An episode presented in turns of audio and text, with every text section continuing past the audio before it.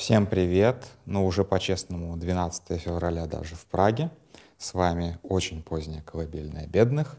Меня зовут Дима Трещанин. Всем привет и слава великой богине Кали идут гуркхи. А, первая версия этой голосовухи я пытался записать в аэропорту Варшавы, но все пошло не так, потому что чудовищно громкое объявление, и вот поэтому так поздно только вернулся. Прошу прощения у тех, кто ждал, ну, кто утром слушает, то доброе утро всем. А, и сегодня, конечно, для меня, по крайней мере, прям супер главная новость — это то, что написала CNN, и то, что мы, скажем так, факт-чекнули. Итак, э, но это на самом деле не новость. Э, в принципе, мы знали, что это происходит, но как бы не, не было как-то, не то что желания, не было как-то пинка количественно посмотреть, а сколько, насколько большое, большое это явление. Итак, где-то месяца два или три назад а, во всяких осинных блогах появились фотки и видео чуваков, а, явно, скажем так, не здешней внешности, причем совсем-совсем не здешней внешности. Сначала думали, что это сирийцы, но вскоре выяснилось, что никакие это не сирийцы, потому что там как бы, ну, в Сирии арабы живут. А, это не пальцы. Это не пальцы. Вот. И это было несколько таким удивлением. Потом мы увидели некрологи этих непальцев. Сейчас, насколько я знаю, их насчитывается около то ли 12, то ли 15. А, и мы увидели непальцев в плену. Известно, по-моему, о четверых пленных непальцах. А, и типа, что происходит? И появляется вот эта вот публикация на CNN, про которую я сейчас буду говорить. И там, в принципе, источники CNN, а точнее, а, там, в общем-то, процитирован оппозиционный непальский лидер, что а, в Россию были завербованы и поехали до 15 а, тысяч человек, 14-15 тысяч человек. При этом Само правительство Непала ранее признавало, что Россия завербовала 200 человек на фронт. А, то есть вы видите, разброс от 200 до 14-15 тысяч — это немножечко не та математика, с которой должна работать медиазона, согласитесь. А плюс еще было заявление в той же cnn публикации, что 2000 семей потеряли контакт со своими родными и а, тоже ищут, а куда они делись. 2000 — это тоже серьезная цифра.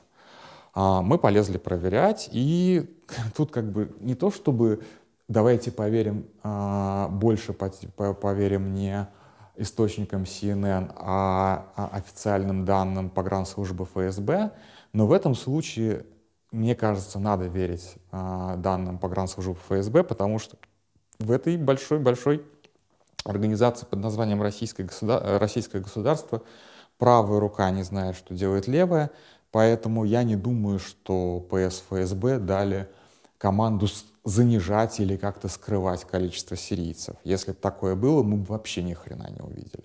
Итак, что мы видим?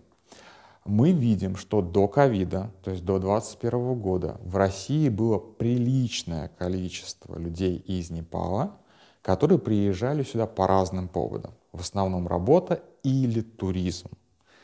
И туризм здесь в гигантских кавычках, ох, сколько мы спорили по поводу этих кавычек на самом деле, вы бы знали. А, дело в том, что Непал — это одна из самых бедных стран континента и вообще-то одна из самых бедных стран мира. Более того, Непал — это еще и одна из самых труднодоступных стран, в смысле, что нам, европейцам, туда ехать дорого — но и оттуда выбраться в Европу — это достаточно сложное занятие. Плюс у них там достаточно какая-то странная коррупционная система, близкая к выездной визе. Ты должен получить разрешение на работу в другой стране. Видимо, она тоже как-то завязана на коррупцию. Не знаю, не настолько, это не мой регион, не настолько я как бы разбираюсь в Непале, чтобы что-то однозначно утверждать. Но факт в том, что Непальцу выбраться куда-то за пределы этого самого Непала, это, для этого нужно предпринять достаточно много усилий. И в 2021 году такие люди исчислялись тоже примерно тысячами, ну, тысяч, тысяча, около тысячи в квартал. То есть это не был массовый поток миграции. В ковид все это прекратилось.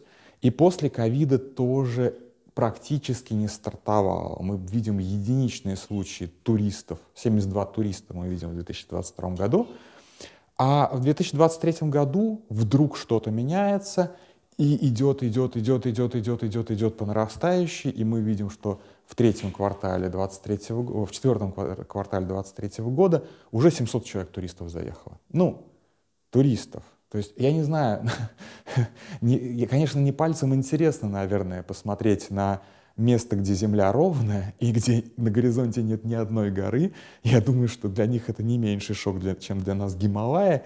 Вот. Но я не думаю, что для этого нужно переться обязательно в Россию. Там вот как бы там есть Индия с равнинами, там есть Китай с равнинами, то есть вполне себе можно что-то поближе найти для таких впечатлений. То есть в непальских туристов я не, не верю. Это, конечно же, все люди, которые приезжают в Россию, приезжали еще в ковид, а, работать нелегально. А, но теперь их главным вербовщиком, видимо, становится Министерство обороны. Опять же, утверждать, что вся вот эта вот примерно тысяча человек, которая, чуть больше тысячи человек, которые туристами заехала в Россию в 2023 году, все пошли служить, я тоже не могу. То есть это получается такая оценка сверху. То есть по, как не по меньшей мере, как э, по максимуму где-то около тысячи человек граждан Непала записалось в российскую армию для того, чтобы воевать в Украине, с Украиной. Вот так вот будет, наверное, сформулировано корректно. А, но почему Непал? Очень много есть бедных стран мира, так, стран глобального юга, как сейчас принято выражаться. Очень много есть бедных, беднейших стран мира, откуда можно тоже массово вербовать. Почему Непал? И вот тут на самом деле начинается все самое интересное. Дело в том, что а, непальцы — это легендарные воины.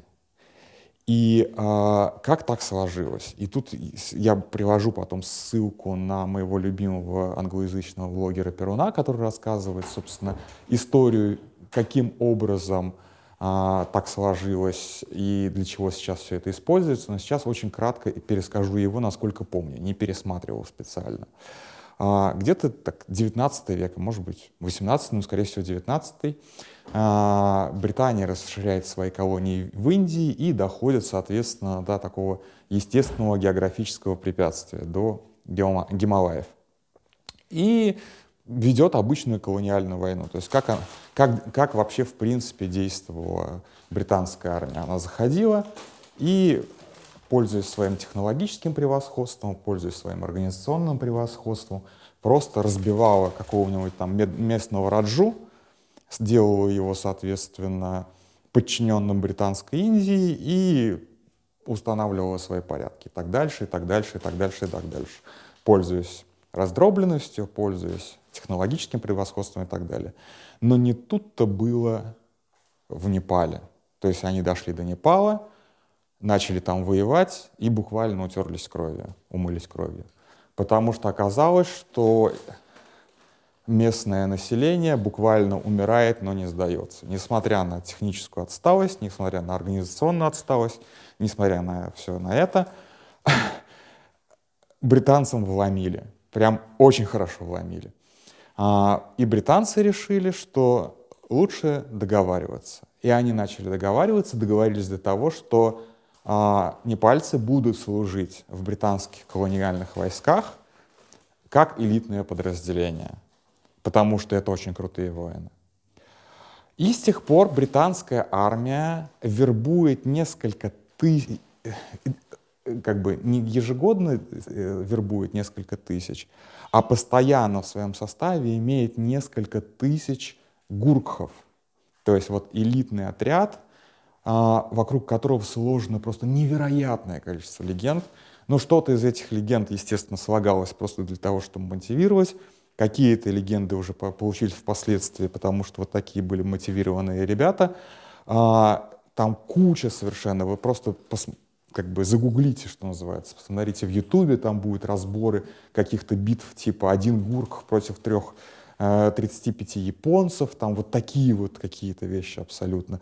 И гурхи участвуют, э, участвовали и участвуют во всех э, войнах, которые ведет Великобритания по сей день. То есть они участвовали в Фольклендской войне, они участвовали, насколько я понимаю, в афганской войне, в Ираке они были, тут могу ошибаться, а, и так далее, и так далее. То есть это осталось по-прежнему. Более того, как вот разбирает Перун, сейчас доля гуркхов в а, британской армии постепенно увеличивается, увеличивается, увеличивается, увеличивается. Она не растет кратно. Ну, там, например, раньше в 40-тысячной британской армии было 3000 гурхов, а теперь стало 4000 гурхов.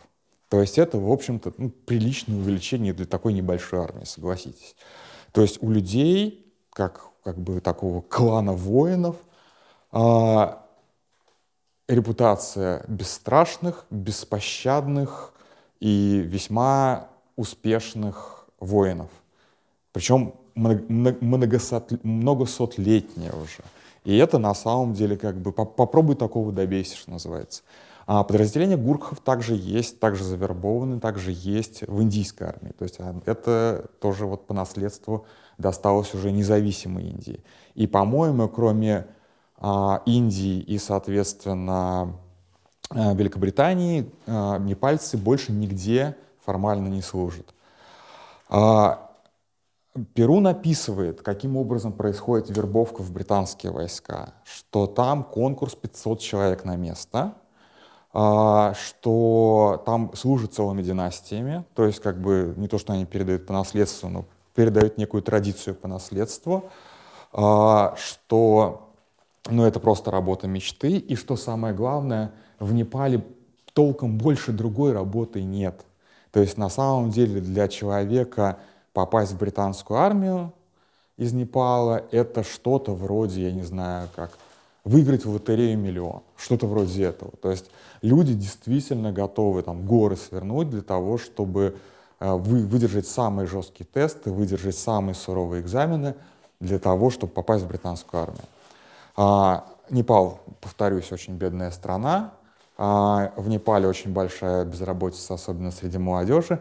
В Непале вообще, в принципе, насколько я понимаю, нет современной экономики. Это такая очень-очень-очень landlocked country. Соответственно, у меня тут кошка мечется. А, соответственно, где даже при всех самых идеальных условиях не так-то просто экономику развивать.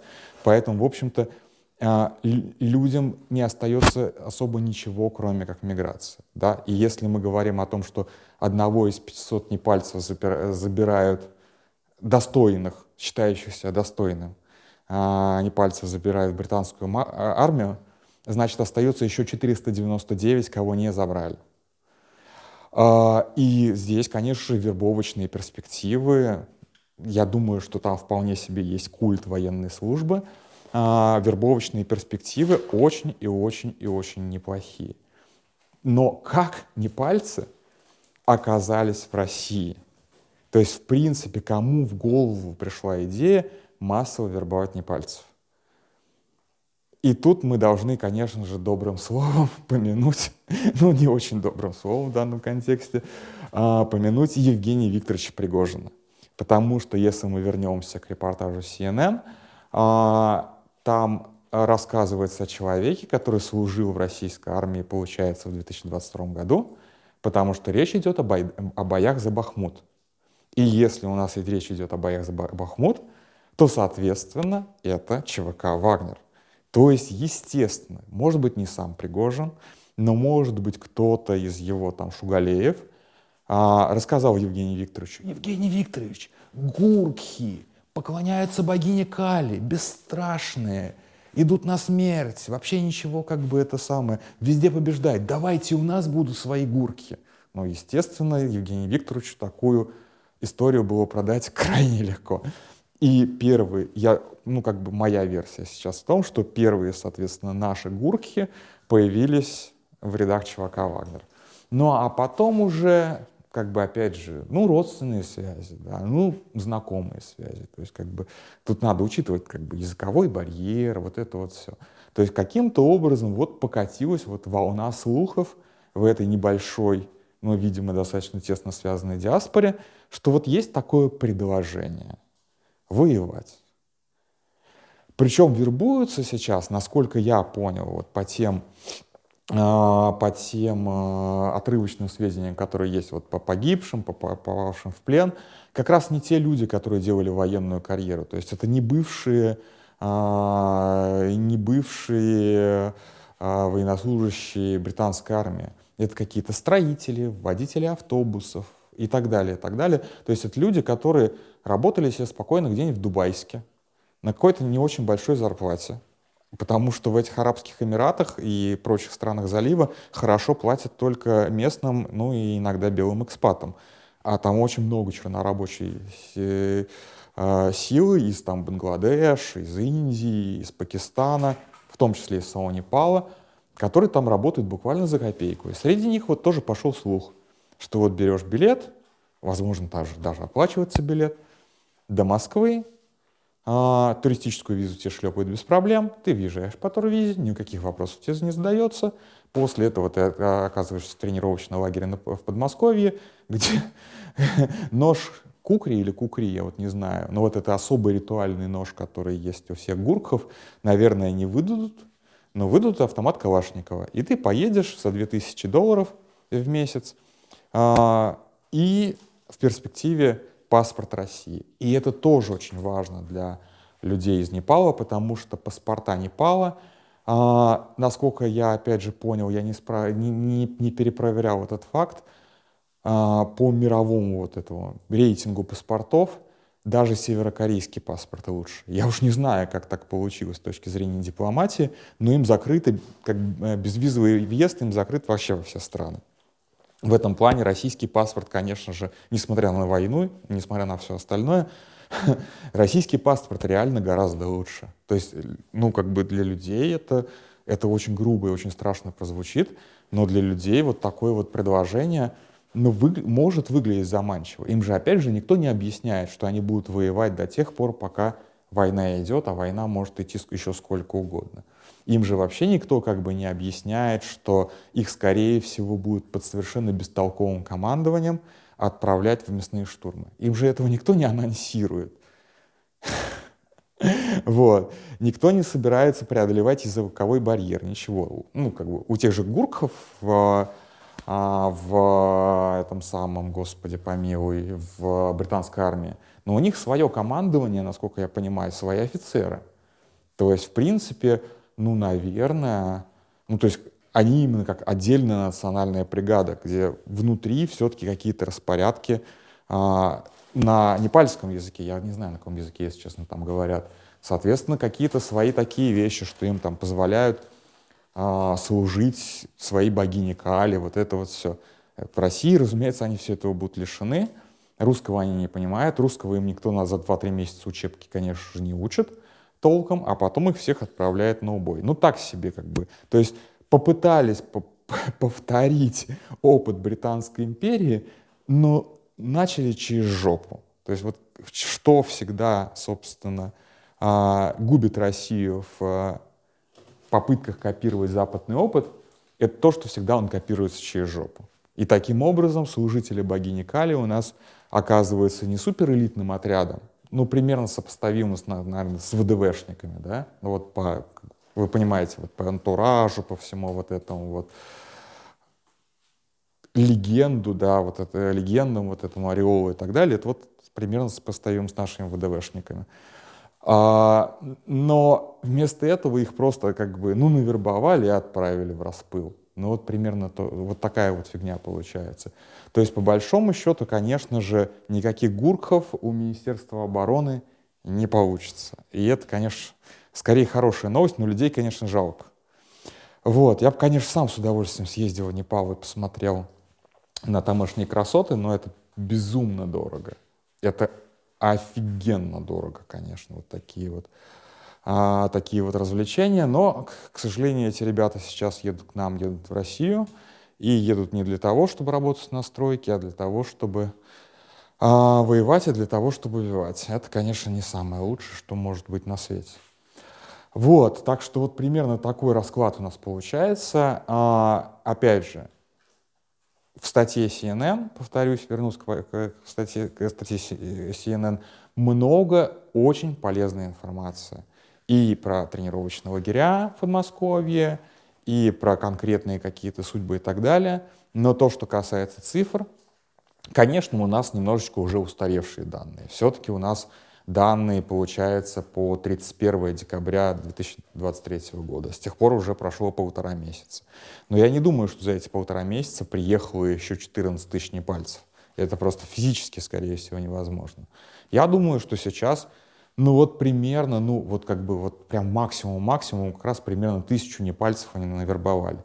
Я не думаю, что все, кто все-таки въезжает по туристической визе, сразу же отправляется на войну. Все-таки ну, кто-то выбирает как бы по старинке, как и раньше, просто выбирает мирные профессии. То есть едут сюда также работать на стройке, как они работали на стройке в, той же, в том же самом Дубайске. Но, опять же, мы же не видим этого расклада. Мы видим только те цифры, которые вот у нас есть от погранслужбы ФСБ, и, соответственно, только по ним мы можем ориентироваться. Но вот Россия нашла новый источник а, пушечного мяса, не очень понятно, насколько он будет в итоге, насколько он будет, а, а, как сказать, э, насколько он будет массовым. Но опять же, вот сегодня посмотрел, чувака в плен взяли из Сьерра-Леона. Боже мой, Сьерра-Леона. Это Западная Африка. Вот. Еще какие-то такие. То есть вербуют сейчас, в принципе, отовсюду. И в мире достаточно много бедных стран с очень бедными людьми, и достаточно высокой рождаемостью.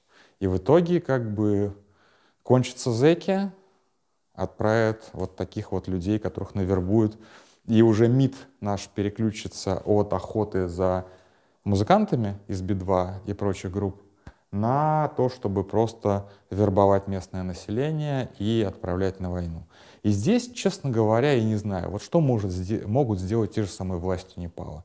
Но они как бы запретили сейчас э, своим гражданам ехать сюда на работу, ну, в Москву, в Россию. Но туристическая виза — это не работа, не надо никакого разрешения, все понятно. Могут, как в э, Кыргызстане, в Казахстане, угрожать уголовными делами. И, насколько я понимаю, это вот такие вот вещи плюс-минус работают как раз. Типа, если ты вернешься на родину после войны в Украине, мы тебя посадим. Вот это вот может повлиять. Но остальные страны, какая-нибудь вот эта вот Сьерра-Леоне, будут ли они уделять этому внимание? Там же, в общем-то, да, очень коррумпированное правительство, которым дашь там премьер-министру 10 тысяч долларов, он будет рад до жопы. И сам тебе еще предоставит там 100 тысяч человек. Ну, то есть это опять, опять новый виток современной работорговли, как мы ее видим. А, так что вот так. То есть как бы хотели получить легендарных гуркхов – а получили, в общем-то, очередное издание пушечного мяса. Такая вот история в воскресенье на понедельник ночью. На этом все. До завтра. Спокойной ночи. Ну и у кого-то, если это будет, доброе утро. Пока.